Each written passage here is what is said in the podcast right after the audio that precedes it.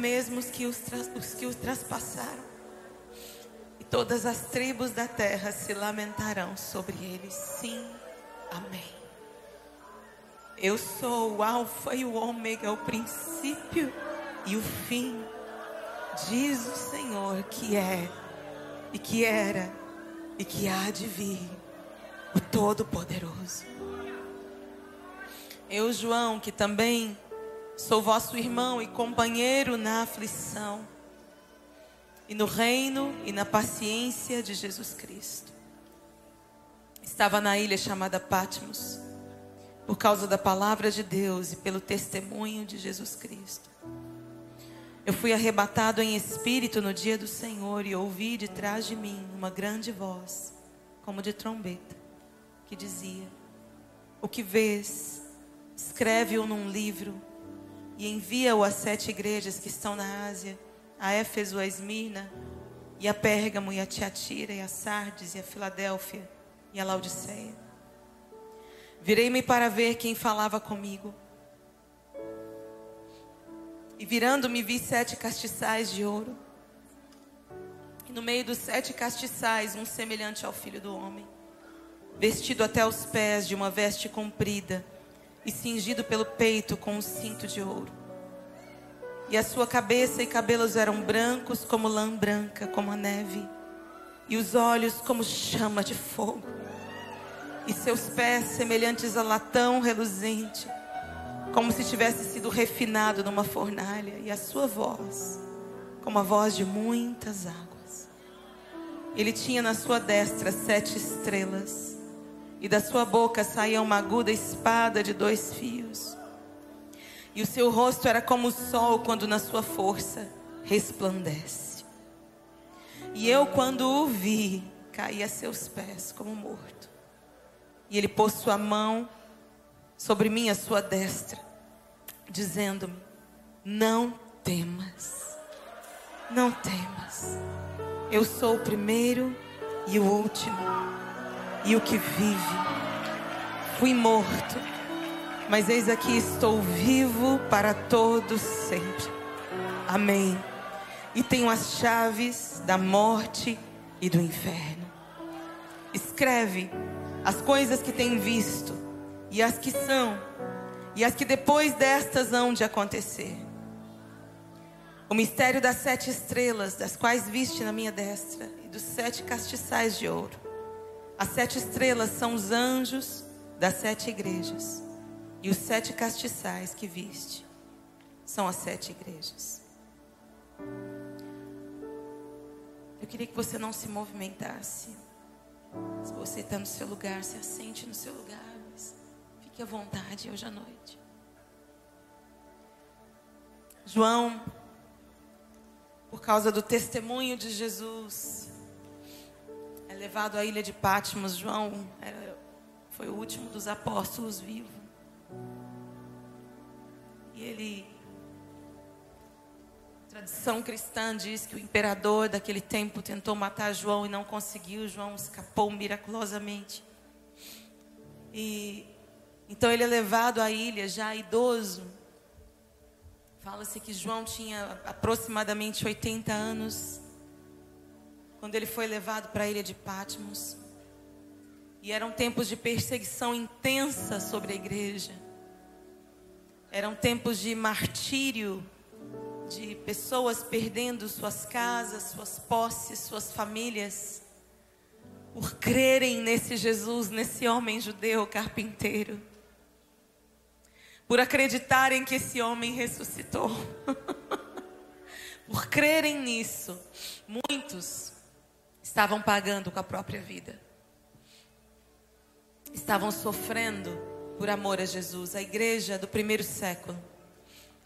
Uma igreja tremendamente sofredora. E o sangue dos mártires clama à nossa geração para que haja um posicionamento por nossa parte, para que haja é, um posicionamento diferente no nosso coração, nos nossos dias, onde parece ser tudo tão fácil, tão cômodo, embora os dias estejam se intensificando, a maldade humana esteja se intensificando nesse tempo, e a gente tenha podido ver, esteja podendo ver um certo nível de perseguição aqui no Ocidente. A gente não está chegando nem perto daquilo que era naqueles dias e daquilo que ainda é para alguns irmãos no Oriente Médio. Nós não temos a dimensão do que que alguns países de perseguição os cristãos sofrem. Muitos, hoje, muitos entregaram suas vidas por amor a Jesus. Muitos hoje. Saiba que enquanto nós estamos aqui, confortavelmente sentados, muitos estão agora mesmo sendo martirizados, sendo presos, sofrendo represália por amor a Jesus. Que nós saibamos valorizar como nação aquilo que temos recebido do Senhor no decorrer dos anos. E que a gente seja responsável. Eu tenho o costume de dizer que o Brasil é indisculpável diante de Deus. Porque nós temos acesso tanta, a tanto, tanta palavra, tantas coisas. E hoje é um tempo onde esse acesso ele cresceu por causa da internet. Existe mais facilidade de viajar. Nós somos indisculpáveis diante de Deus. Por não cumprir, muitas vezes não cumprir o nosso chamado com zelo, com gratidão, com amor no coração. Enfim, João é levado para essa ilha e Patmos significa, entre outras coisas, aquele que vai me destruir, meu destruidor. E o lugar da destruição, o lugar onde supostamente um idoso de mais de 80 anos iria morrer. Provavelmente, um lugar de trabalhos forçados. Esse lugar a ilha do destruidor se torna um lugar de revelação. Revelação de Cristo Jesus. Revelação da beleza de Cristo. João tem os seus olhos abertos e ele vê Jesus glorioso. Ele não vê aquele homem moribundo na cruz, ele não vê aquele que ele andou com eles naqueles dias. Mas ele vê Jesus em glória, em toda a sua glória e majestade, vitorioso sobre a morte, o inferno. Ele vê esse homem com olhos como de fogo. E ele começa então a descrever Jesus. E essa descrição é, é tão profunda. E eu quero encorajar você a estudar essa descrição na sua casa. A gente vai passar por isso aqui. Mas eu quero encorajar você a pedir ao Espírito Santo: Espírito Santo, me revela a beleza de Jesus. Na sua casa, leia esse texto e peça ao Espírito de Deus para te mostrar a beleza de Jesus, quem Ele é, o caráter dele. E é isso que Ele deseja fazer, o Espírito Santo Jesus disse que Ele nos ensinaria todas as coisas e nos guiaria a toda a verdade. A toda a verdade. A verdade sobre Deus. A verdade sobre você. A verdade sobre as pessoas que estão à sua volta. A verdade sobre as circunstâncias que nos cercam. O Espírito Santo vai nos guiar a toda a verdade. Toda a verdade. Ele habita em nós. E é Ele quem toma das coisas escondidas em Deus e revela ao nosso coração. E Ele deseja nos revelar a beleza de Jesus. Sabe por quê? Porque nós só adoramos a quem nós conhecemos. É impossível adorar, e quando eu digo adoração, não estou falando sobre um momento no culto onde nós cantamos canções que gostamos. Não estou falando sobre músicas lentas que fazem a gente sentir um arrepio. Eu não falo sobre a playlist que se chama Adoração lá na sua plataforma digital. Não estou falando disso. Não é o momento no culto que antecede a palavra. Adoração significa rendição, prostrar-se, se render. A gente não pode se render diante de alguém que a gente não conhece. É impossível se prostrar, é impossível se dar a alguém que você não sabe quem é. E muitos adoram um Jesus meramente histórico. Muitos creem nesse Jesus, mas não conhecem em profundidade, não buscam conhecê-lo em profundidade. Meus irmãos, Jesus quer ser revelado a nós através do seu Espírito.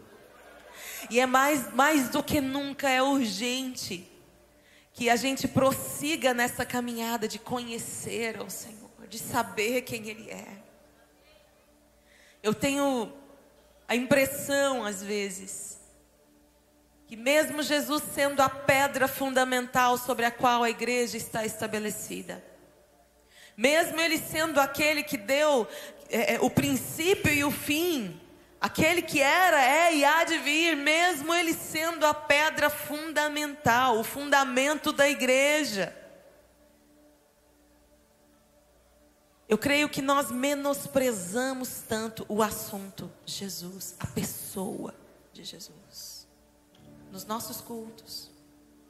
Às vezes cantamos tanto sobre nós mesmos, falamos tanto sobre nós mesmos, nossas necessidades. E às vezes eu temo que a igreja tenha se tornado um grande supermercado, onde nós vamos para nos servir daquilo que nos agrada, daquilo que queremos receber daquilo que o nosso intelecto deseja. Jesus quer ser o centro. Ele é o primeiro e o último, ele é o princípio e o fim. Ele é o verbo de Deus, pelo qual todas as coisas foram criadas. Tudo foi criado por ele, sem ele nada do que foi feito se fez. Ele é a palavra que sustenta todas as coisas. Tudo fica no lugar por causa dele. Por causa dele. Todas as coisas permanecem, subsistem. Ele é o primeiro, ele é o último, ele é o princípio, o fim, ele é o fundamento firme. E ele precisa ser o alvo o objetivo principal das nossas vidas, todos os nossos sonhos. Meu irmão e minha irmã, saiba que todos os nossos sonhos, todos os nossos projetos de vida, todos os anseios que você tem no seu coração, todo, todos eles se resumem em um homem, Deus, chamado Jesus, o Cristo, ungido de Deus. Tudo se resume nele. Nele está toda a plenitude. Nele está toda a preciosidade desse universo. Jesus. Não tem ninguém como Ele. Não tem ninguém como Ele. Não tem como não se apaixonar por Ele. Quando o Espírito revela Jesus. Não tem como nós não nos rendermos diante dele. Nós adoramos a quem conhecemos. Nós adoramos a quem conhecemos e Jesus vai voltar para uma noiva. Ele é o noivo rei que virá buscar para si uma noiva que o ama. Uma noiva que compartilha dos mesmos pensamentos, dos mesmos anseios, não uma noiva alheia, não uma noiva distraída pelas coisas da terra, as coisas deste mundo, mas uma noiva que compartilha do seu coração, que o ama. Ele disse, Pai, João capítulo 16, Jesus disse: Pai, eu desejo que aonde eu estiver, eles estejam comigo. E eu não creio que Jesus esteja falando apenas sobre um lugar físico, um lugar geográfico apenas. Porque é possível ter Jesus na casa e não pensar como Ele. É possível tê-lo presente, mas não queimar por Ele. É possível ter Jesus na casa e não tê-lo como cabeça. Ele é o cabeça da igreja. E Ele quer compartilhar conosco os seus pensamentos, os seus anseios, os seus sonhos. Ele quer compartilhar conosco a sua obra. Ele quer que você e eu participemos daquilo que o Espírito Santo está fazendo na terra. Aquilo que o Espírito de Deus está fazendo, Ele quer fazer através de mim, de você. Ele quer compartilhar os anseios dele conosco, sua noiva, sua igreja. E João, no momento em que ele achava que ia acabar tudo, todos os seus amigos já tinham sido martirizados, já tinham sido mortos por amor a Cristo. E João sozinho ali na ilha de Patmos, eu fico pensando um idoso numa ilha de trabalhos forçados. A minha mãe tem 83 anos hoje. E eu preciso ficar de olho nela, às vezes ela se desequilibra um pouquinho. Uma pessoa muito ativa, mas que já precisa de cuidado, precisa do nosso carinho, precisa que a gente esteja perto. Minha mãe mora conosco. E eu fico pensando, João, já um homem idoso. Tudo bem que naquela época eu acho que o pessoal tinha um pouco mais de, de vigor físico por causa do exercício físico que eles deveriam fazer, não tinha transporte como nós temos hoje. As pessoas estavam acostumadas a andar mais, a, a fazer mais trabalhos braçais, mas ainda assim, um homem idoso que já viveu tanto, que já passou por tantas coisas, que já pregou tanto, já sofreu por amor a Jesus, sozinho ali. E Cristo Jesus, então, para surpresa dele, se revela a ele naquele lugar. Não, João, não acabou. Está começando. Eu vou te mostrar as coisas que hão de vir. Lá no capítulo 4, João ouve uma voz que diz: Suba aqui para cima e eu vou te mostrar as coisas que hão de vir. E Jesus é revelado a João. Ele se revela a João. E ele, o propósito do livro de Apocalipse é tratar com as igrejas da Ásia. As igrejas passavam por perseguições intensas e não apenas isso. A fé em muitos lugares estava ameaçada por causa das seduções do mundo. E eles precisavam desesperadamente de uma motivação no seu espírito, uma vivificação no seu espírito. E Jesus então escreve cartas às igrejas. Ele se apresenta como o remédio para a doença de cada igreja. Ele se apresenta como aquele que é capaz de sarar aquilo que está deficiente em cada igreja. A Bíblia nos diz aqui que ele tem, que ele passeia no meio dos sete dos, dos, dos candelabros. Ele passeia no meio da sua igreja. E ele tem nas suas mãos as sete estrelas, que são as lideranças, os anjos dessas igrejas. Quem é este homem que tem as lideranças nas suas mãos, que passeia no meio da igreja? Às vezes nós olhamos para a realidade igreja brasileira e nós nos desesperamos. Hoje em dia as notícias chegam tão rápido. E às vezes nós vemos uma realidade de escândalos, uma realidade de heresias, uma realidade de coisas estranhas e terríveis acontecendo no meio da igreja. Passamos por uma crise moral. Passamos por uma crise teológica, passamos por uma crise é, é, é, generalizada no meio da igreja. E nós olhamos às vezes para essa realidade e dizemos: Deus, onde o Senhor está? Eu te digo, meu irmão, que Jesus é aquele que passeia no meio da sua igreja. Ele passeia no meio da igreja, sabe por que ele não desistiu dela? Ele não se abalou pelos escândalos, ele não desiste da igreja. Muitas vezes nós desistimos da igreja, nos desmotivamos. Mas eu vou te dizer que a noiva vai estar pronta para o dia do encontro e o Espírito Santo se compromete a fazer com que tudo funcione. Diz assim para quem está do seu lado: vai dar certo. no final das contas, vai dar certo. Tá difícil, mas vai dar certo. Vai dar certo. Tem uma noiva que vai estar diante dele, está escrito. Está escrito que vai dar certo. Está escrito. Aleluia. Jesus está passeando no meio do seu povo. E Ele está vendo todas as coisas. Aqui ele diz. Aqui diz que ele está vestido até os pés de uma veste comprida e cingido até o peito com um cinto de ouro.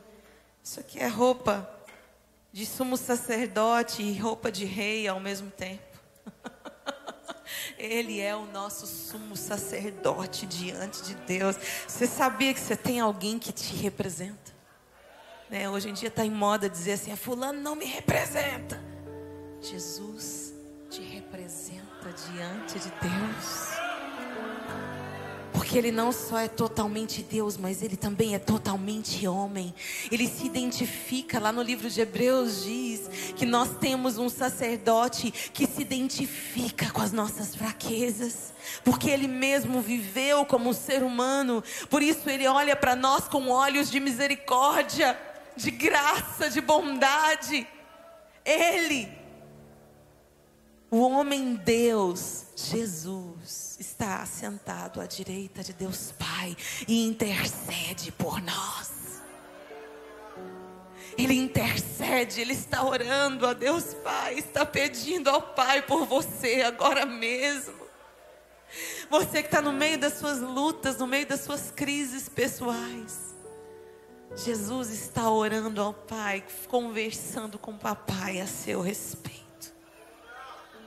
Ele intercede por você e por causa disso, eu digo para você que quando Deus ora para Deus, essa oração é respondida.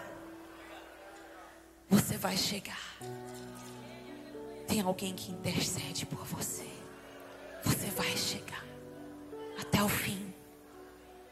Eu vou chegar. Vamos chegar vitoriosos. Tem alguém intercedendo por nós, tem um intercessor orando por nós. E ele não desiste. Ele não desiste, ele nos ama. Ele nos deseja, Pai, eu desejo que aonde eu estiver, eles estejam comigo, para que vejam a minha glória. Ah, ele nos deseja. Sua cabeça e cabelos eram brancos, como lã branca, como a neve. E os olhos como chamas de fogo, a cabeça branca fala de eternidade. Você que está com medo de ficar velho, ou você que já é idoso e que se desconsidera, Jesus tem os seus cabelos brancos. brancos como a lã branca, ele vive de eternidade em eternidade. Ele é o Deus incriado, que habita em luz inacessível, mas que se tornou acessível a nós, através da pessoa de Cristo, da encarnação do Verbo, Jesus. Ele tem olhos como de fogo, e esses olhos são capazes de depurar. O fogo é capaz de queimar aquilo que é perecível. O fogo queima a palha. Se alguma coisa, vamos supor que esse prédio, que Deus tenha misericórdia, mas se esse prédio se queimar, poucas coisas vão permanecer. Poucas coisas permanecem quando o fogo vem e consome. O fogo consome o que é perecível. O fogo consome o que é perecível. mas depura o que é precioso. Por isso, Jesus é aquele que batiza com o Espírito e com fogo. O fogo vai consumir. O fogo vai consumir o que é perecível E Jesus estava de olho na sua igreja. E os olhos de Jesus não são como os nossos olhos, que veem a superfície, que veem o que é aparente, que enxergam aquilo que, humanamente falando, parece estar muito bom, parece ser muito legal, parece ser prosperidade. Os olhos de Cristo Jesus enxergam além das aparências, além daquilo que os homens desejam mostrar. Hoje nós vivemos na era das, das redes sociais. E nós queremos mostrar para os outros aquilo que é o melhor de nós. Ninguém mostra o seu pior. Né? Hoje tem uns filtros lá que dão uma melhorada na cara de do lar. Né? Quem aqui é mulher dólar? mulher do lar. Sou eu. Né? Aí às vezes o marido pede para a gente tirar uma foto. Eu, eu amo rede social, só que não. E às vezes o marido pede para tirar uma foto de vez em quando para mostrar que eu estou viva. E aí tem aquele filtro milagroso que mostra você, né, toda maquiada e tal. E nós queremos mostrar para os outros aquilo que é o nosso melhor, né? Os melhores momentos. Mas Jesus sabe muito boas imagens aparentes que nós vemos hoje pelas redes sociais. Jesus vê além das aparências, além daquilo que as pessoas querem mostrar. A igreja de Laodiceia, por exemplo, é uma igreja que era muito abastada, era um povo é, rico, uma igreja rica. Há pouco tempo vi um vídeo de um irmão que mostrava a cidade de Laodiceia e era uma casa, tinha uma, um fundamento de uma casa e parecia ser uma casa de pessoas ricas, uma, uma casa bem grande, onde provavelmente a igreja se reunia. Tinha ali símbolos do cristianismo impressos no chão. Era uma, uma, uma, cidade abastada, uma cidade que tinha muito e que, humanamente falando, não precisava de nada. Aparentemente estava tudo bem, tudo certo, a igreja era grande era próspera, tinha muito dinheiro, tinha muito prestígio na sociedade, mas Jesus olha para aquela igreja e diz: Eu conheço você, eu sei que você não é quente e nem frio, você é morno, e porque você é morno, eu vou te vomitar da minha boca. E Jesus é tão tremendo que Jesus usa situações do cotidiano da cidade. Laodiceia ficava entre duas outras cidades que eram uma tinha águas quentes, que eram medicinais, boas para banho, boas para medicina, outro tinha águas minerais que eram boas para se tomar refrescantes. Laodiceia ficava no meio do caminho, no encontro dessas águas, da água quente com a água fria, gelada. E então a água em Laodiceia chegava morna. E Jesus diz para a igreja de Laodiceia: Você é morno, e porque você é morno, eu vou te vomitar da minha boca. Eu vejo onde ninguém vê. Eu vejo que se esconde por trás da aparência, da religiosidade, daquilo que você deseja mostrar a outros. Eu sei quem você é quando os holofotes se apagam. Eu não me impressiono com seus dons. Eu não me impressiono com os talentos. Eu não me impressiono com a sua prosperidade. Tudo pertence a mim. E eu aconselho que você compre de mim ouro refinado no fogo, vestes para que você se vista, compra de mim, colírio para que você veja. Laodiceia era um lugar de indústria têxtil, era um lugar de remédio para os olhos, uma medicina avançada. Mas Jesus diz: Eu aconselho que você compre colírio para que você veja. Eu aconselho que você compre de mim, eu preciso ser a sua fonte. O salmista diz: Todas as minhas fontes estão em ti.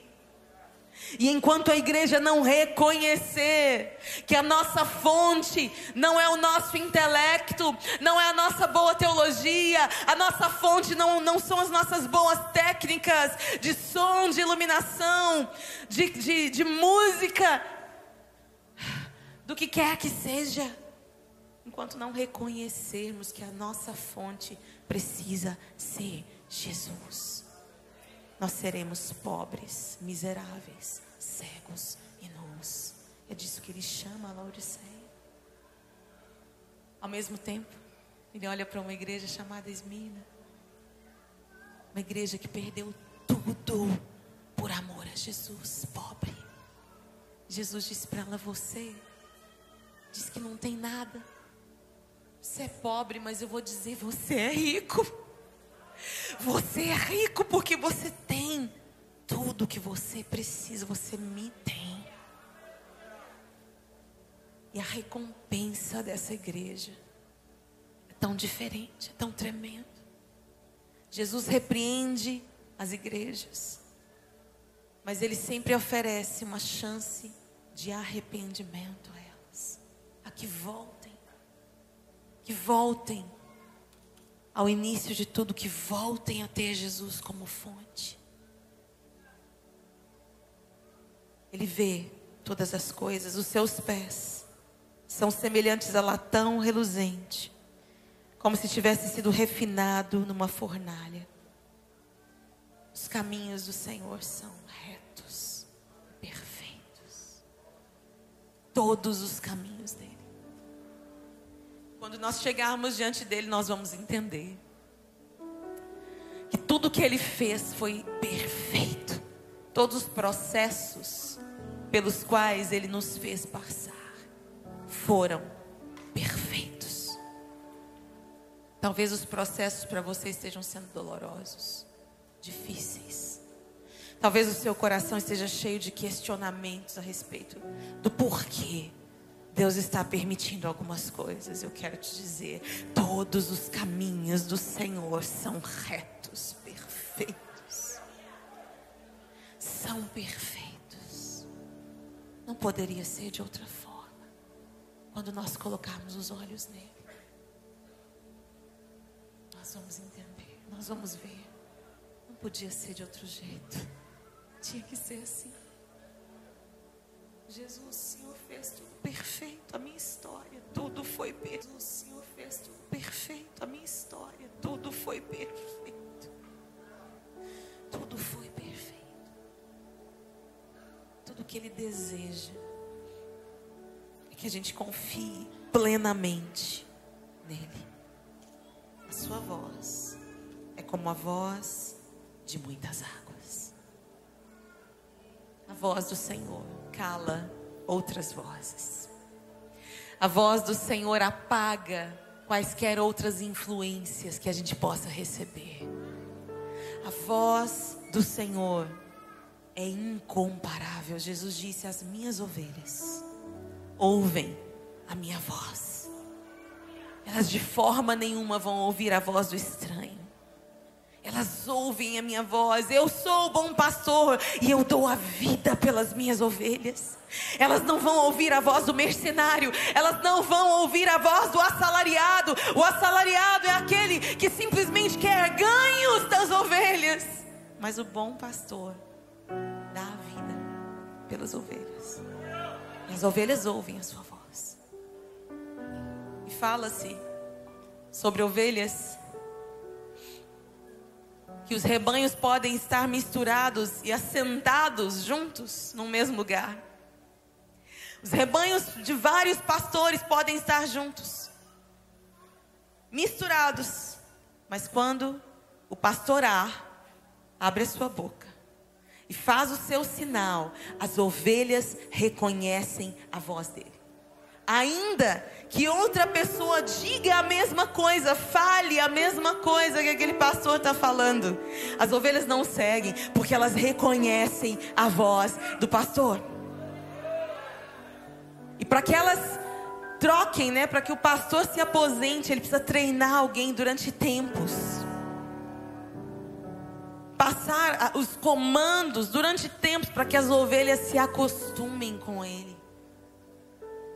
Jesus é um pastor cuidadoso com as suas ovelhas, ele zela por elas. E elas ouvem a sua voz. Elas ouvem a sua voz. Eles não vão seguir. As ovelhas de Jesus não vão se desviar. Não vão seguir a voz do estranho. Tantas vozes têm se levantado nos nossos tempos. Tantas vozes, tantas influências, e como é fácil se tornar alguém influencer nos nossos dias alguém que influencia. A internet deu voz a tantas pessoas que não precisavam ter voz. Porque não tem em si uma essência, não tem em si princípios. Muitas vozes se levantam nesse século. E hoje a gente vive num tempo onde você precisa, como se todo mundo precisasse opinar sobre tudo, até sobre o que não sabe. E muita gente se sente na obrigação de se posicionar. Você tem que se posicionar. Você tem que falar. Você tem que. Não, você não tem que falar sobre o que você não sabe.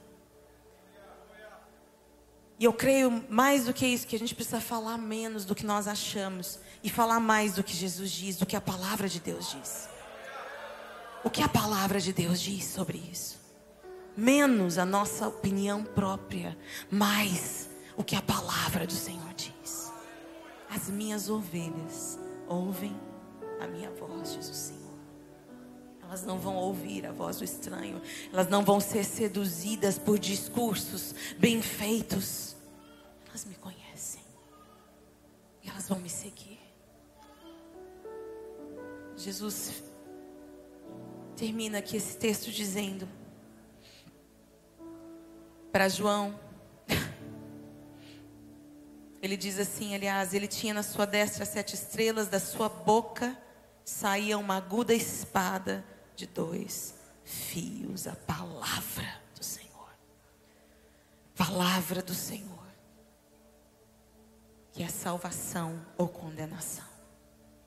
A palavra do Senhor que é apta para discernir as intenções do coração. É tempo de nos enchermos desta palavra nos enchermos de Jesus. Ele termina dizendo para João: João, não tenha medo.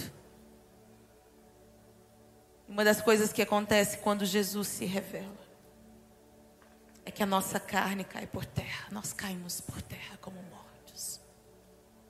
A carne humana não resiste à santidade de Jesus, ela precisa morrer ela precisa cair por terra a nossa vontade, o nosso querer. Aquilo que nós pensamos, a nossa própria liderança. Nós, o eu humano, cai por terra diante de Jesus. Os nossos motivos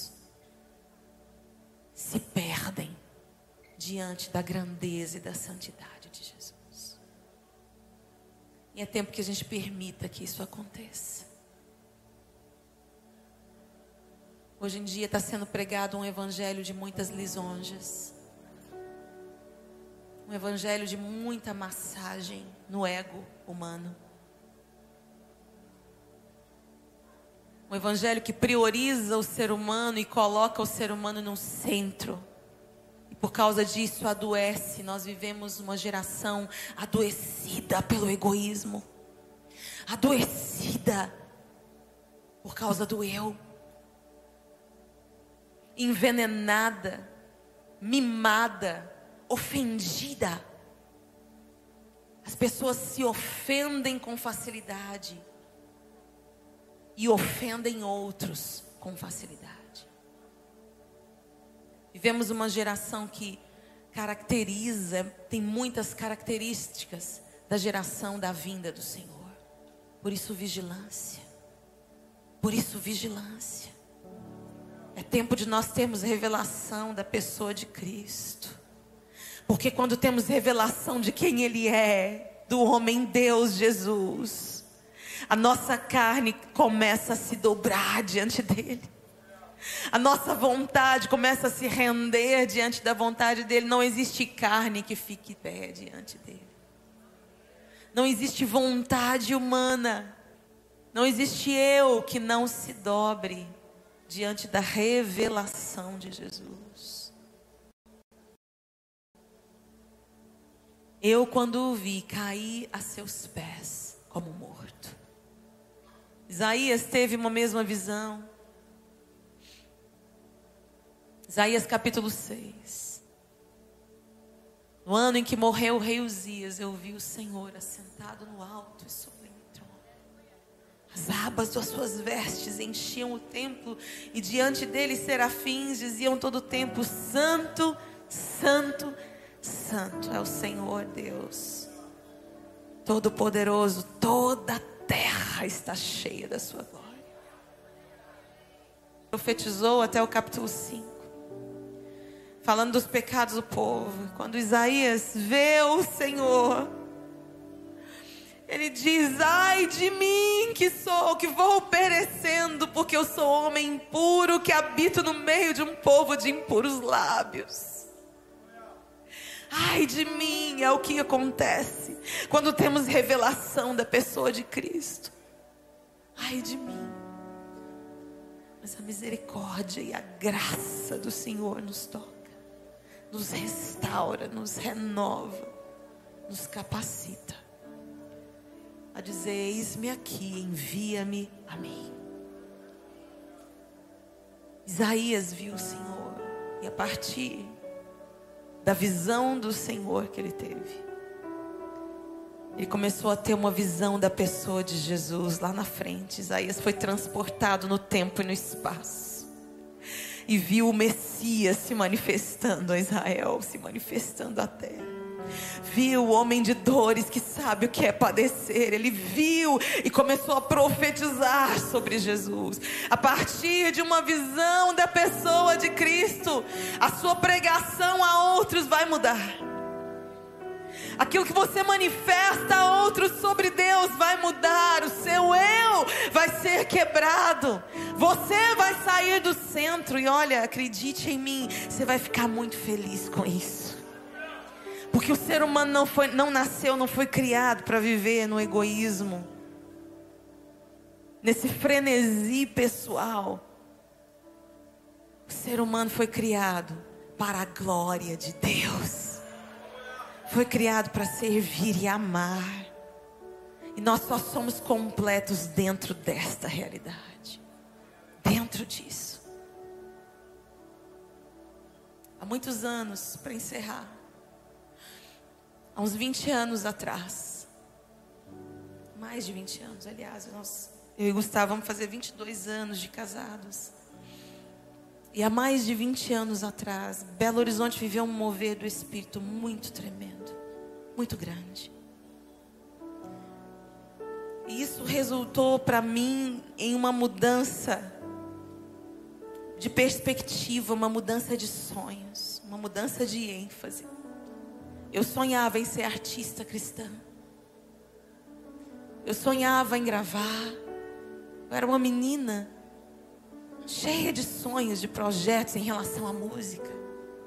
Sonhava em fazer sucesso, em fazer algo que ninguém nunca tinha feito. Sonhava.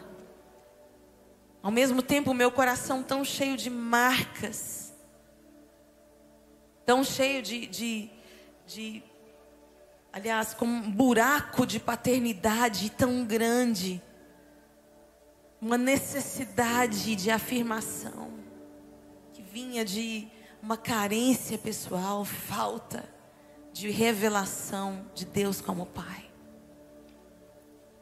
E o artista, aquele que lida com a arte, ele é por si só, na maioria das vezes, alguém que tem a alma muito sensível. Alguém que sente mais do que todo mundo. E a minha alma era muito ferida.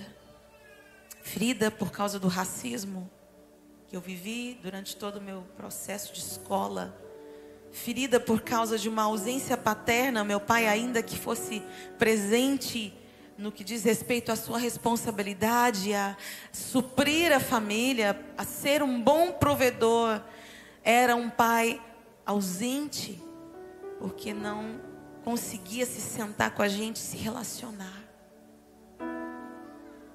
E a minha alma era ferida. Por causa disso, de um monte de coisa que eu achava que não era. E enfim, a música para mim era um esconderijo. Onde eu queria me autoafirmar. Até que um grande mover do Espírito aconteceu. Deus desconstruiu. Desconstruiu todas as minhas feridas, todos os meus anseios, sonhos, tudo isso foi desconstruído diante da presença de Jesus, da manifestação da glória, da presença manifesta. Tudo isso foi desconstruído. Mesmo os meus sonhos. Se você foi chamado para ser artista, fique no seu chamado. Se Deus te chamou para lidar com as artes especificamente, fique. Mas se você é um ministro de Deus e está em lugares errados, cuidado. Cuidado. E o que eu sei a meu respeito é que, contando uma história, certa vez eu estava indo para o estúdio do Gustavo. O Gustavo tinha um estúdio bem pequenininho, na Avenida Prudente Moraes, lá em Belo Horizonte. E eu ia gravar uma canção que eu tinha feito, que ganhou um festival, que a gente participou lá em BH, com uma banda que a gente tinha. Eu ia gravar essa canção. Era uma canção muito importante para mim, estava com muita expectativa nesse dia. Quando, sem nenhum motivo aparente, indo para o estúdio, a minha voz desapareceu. Eu não sabia porquê, não tinha motivo. Minha voz sumiu. E eu cheguei, entrei dentro do estúdio absolutamente afônica. Não tinha voz mais. E eu não entendia por que estava acontecendo aquilo. E aquilo que me trouxe um, um sentimento muito, muito, muito, de muita tristeza do coração. E dois amigos meus, até hoje, dois profetas de Deus estavam lá no estúdio. E eles começaram a orar por mim. E um deles um deles disse a seguinte frase: Hoje, Deus está fazendo morrer uma artista. E Deus está levantando uma ministra. Mais uma vez eu quero dizer: não tenho nada contra artistas. Se você tem um chamado para as artes, fique onde você está. Faça para a glória do Senhor. Mas não era para mim, não era o que Deus tinha para mim.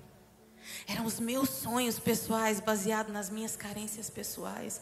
Então Deus tinha que desconstruir. Todas as vezes que você sonhar com coisas baseadas nas suas carências, nas suas feridas, Deus vai querer desconstruir isso. Deus vai precisar desconstruir isso para construir o que Ele tem. E o fato é: será que nós vamos permitir? Eu sei que a presença de Deus veio naquele dia de uma forma tão tremenda. E eu me lembro de algumas reuniões em que eu estava sendo desconstruída por Deus. Eu me lembro de ir para casa carregada, meu marido subindo cinco lances de escada, me levando nos braços porque eu não conseguia ficar de pé, não conseguia parar de orar em línguas, debaixo do poder de Deus. Era Deus desconstruindo a performance. Deus desconstruindo o meu medo de ser ridícula na frente das pessoas. Deus desconstruindo, construindo algo novo.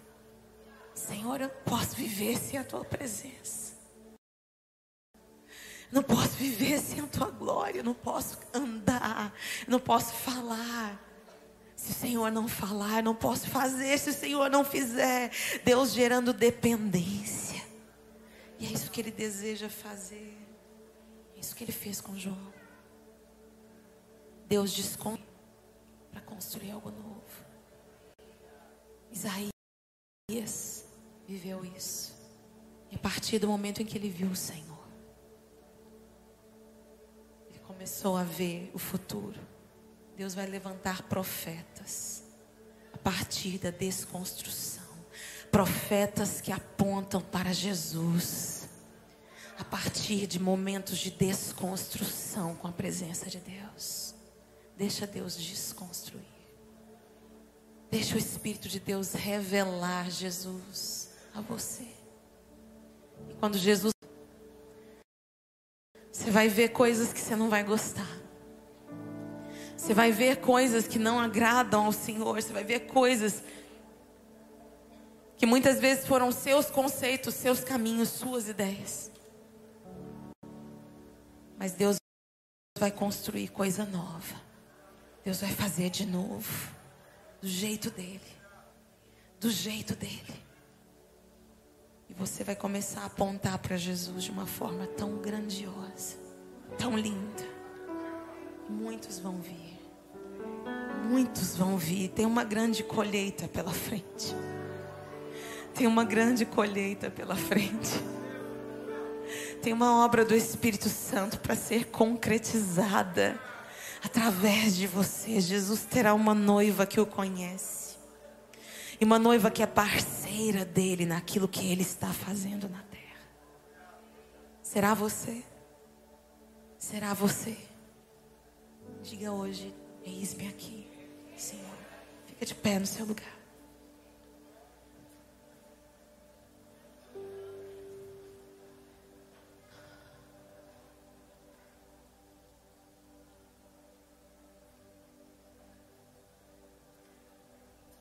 Seus olhos.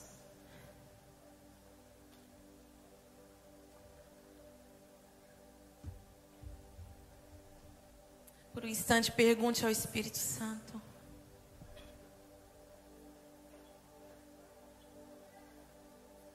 Senhor, o que o Senhor vê quando o Senhor olha para mim?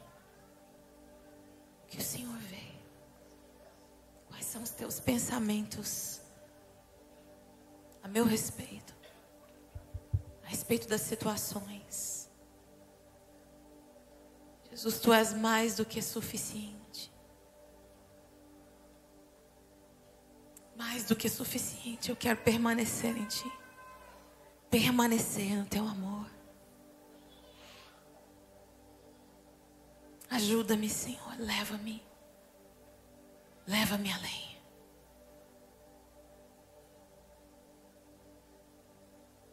Peça o Espírito Santo de Deus para te revelar, Jesus, de uma forma mais profunda. Existe mais. Existe mais.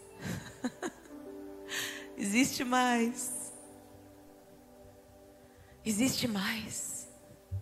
Por toda a eternidade nós vamos conhecê-lo. E começa aqui, começa agora. Se você ainda não começou, começa agora. Por toda a eternidade nós vamos conhecer a Jesus. Nós vamos nos maravilhar com Ele. Mas começa agora. Começa aqui. Nessa terra. Nessa vida. Existem pessoas aqui hoje à noite que pararam, estacionaram na sua vida com Deus, estacionaram na sua fé. O Espírito de Deus quer te tomar pela mão, te levar além hoje. Quer te levar além hoje.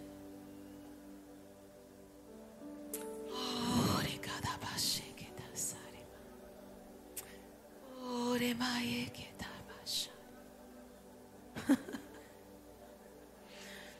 Se você é essa pessoa, sai do seu lugar, vem aqui à frente.